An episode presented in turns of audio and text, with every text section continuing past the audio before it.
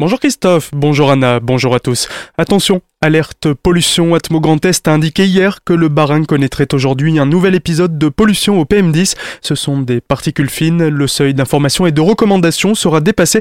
Cet épisode de type combustion se caractérise par une concentration des PM10 majoritairement d'origine carbonée, c'est-à-dire issue de combustion de chauffage ou bien de moteur de véhicule.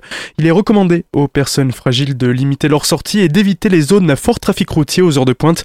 La situation devant s'améliorer demain, l'alerte sera levée à partir de samedi.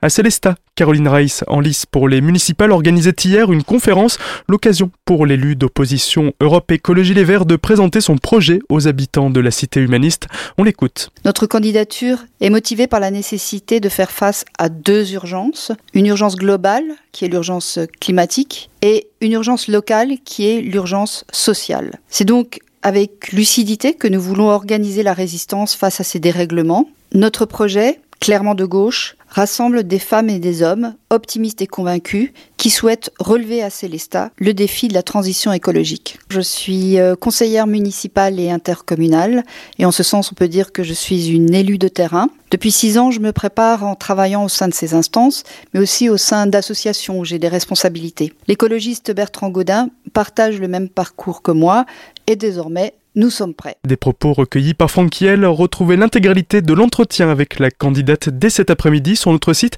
azur-fm.com dans la rubrique Actu municipale 2020. À Colmar, l'Observatoire de la Nature fête ses 10 ans.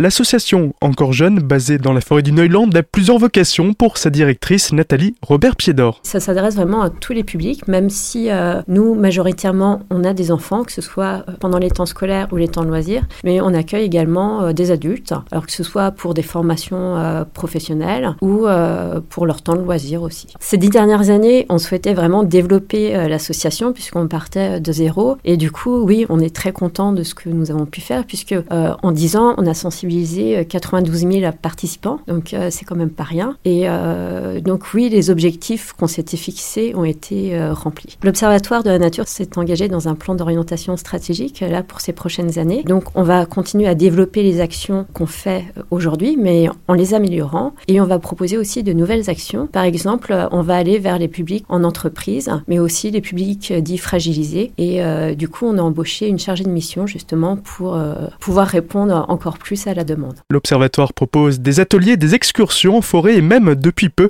un escape game géant en pleine nature. Plus d'informations sur le site de l'association observatoirenature.fr.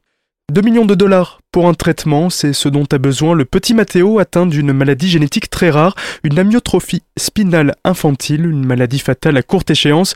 Pour tenter de guérir, il pourrait recevoir un traitement élaboré par le laboratoire américain Novartis, une thérapie génique nommée Zolgensma. Le problème Son coût, vendu 2 millions de dollars, soit 1,8 million d'euros. Les proches de Mathéo ont donc lancé une cagnotte en ligne sur le site GoFundMe pour récolter les fonds nécessaires. Ils espèrent ainsi pouvoir sauver leur enfant ou du moins interpeller des médecins qui pourraient lui prescrire le traitement. Un mot de sport pour conclure. En tennis, l'Alsacien Pierre Hugerbert a été éliminé de l'Open d'Australie hier. Il affrontait le Belge David Goffin pour le deuxième tour de la compétition. En 5-7, P2H s'est incliné 6-1, 6-4, 4-6, 1-6, 6-3. Le tennisman se focalise maintenant sur le tournoi double de la compétition qu'il jouera avec son coéquipier Nicolas Mahut. Les Français sont tenants du titre.